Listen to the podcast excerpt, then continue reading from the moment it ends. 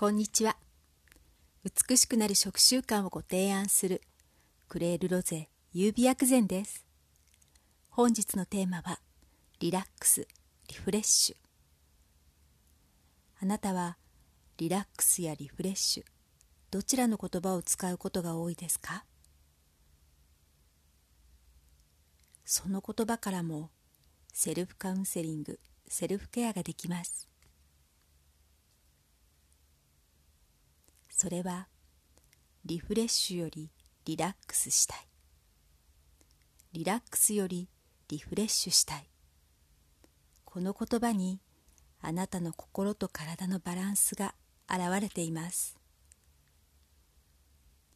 私が支持している心療内科医のもとで学んだ森林で癒しリラックスリフレッシュのこと。心療内科医から見ると症状の重さはリフレッシュよりリラックス。つまり心と体の状態から軽度の疲れならリフレッシュすることでリセット。それ以上ならリラックスすることでリセットできます。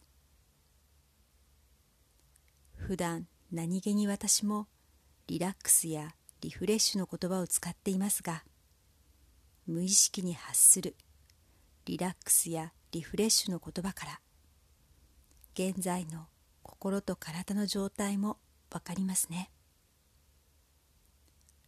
このことからもリラックスしてからでないとリフレッシュはできない。リラックスの言葉が気になる前に心と体の緊張をほぐすことや休息をとるリラックスを。リフレッシュの言葉が気になる前にリフレッシュを。ブログにある簡単気血水バランスチェック表をダウンロードされると簡単食材表も記載してあります。リフレッシュなら気の滞りを良くするものを。リラックスなら気を補う血を補うものを。あなたの五感を大切にしながら手軽に続けられること。それがクレールロゼ優美薬膳が提案する美しくなる食習慣です。クレールロゼ優美薬膳は手軽さが基本。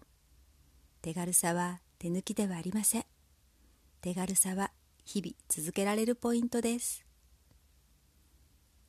クレールロゼ優美薬膳はあなたが選択することを大切にしています。これがホリスティック中医学理論や薬膳の難しく奥深いことを手軽に自由にできることに特化したクレールロゼ優美薬膳です。このポッドキャストはホリスティック東洋医学を手軽に初めの一歩の内容で毎週金曜朝配信。ブログは世代や性別を問わない内容で毎日配信中です。最後までお聴きくださりありがとうございました。美しくなる食習慣をご提案するクレールロゼ優美薬膳でした。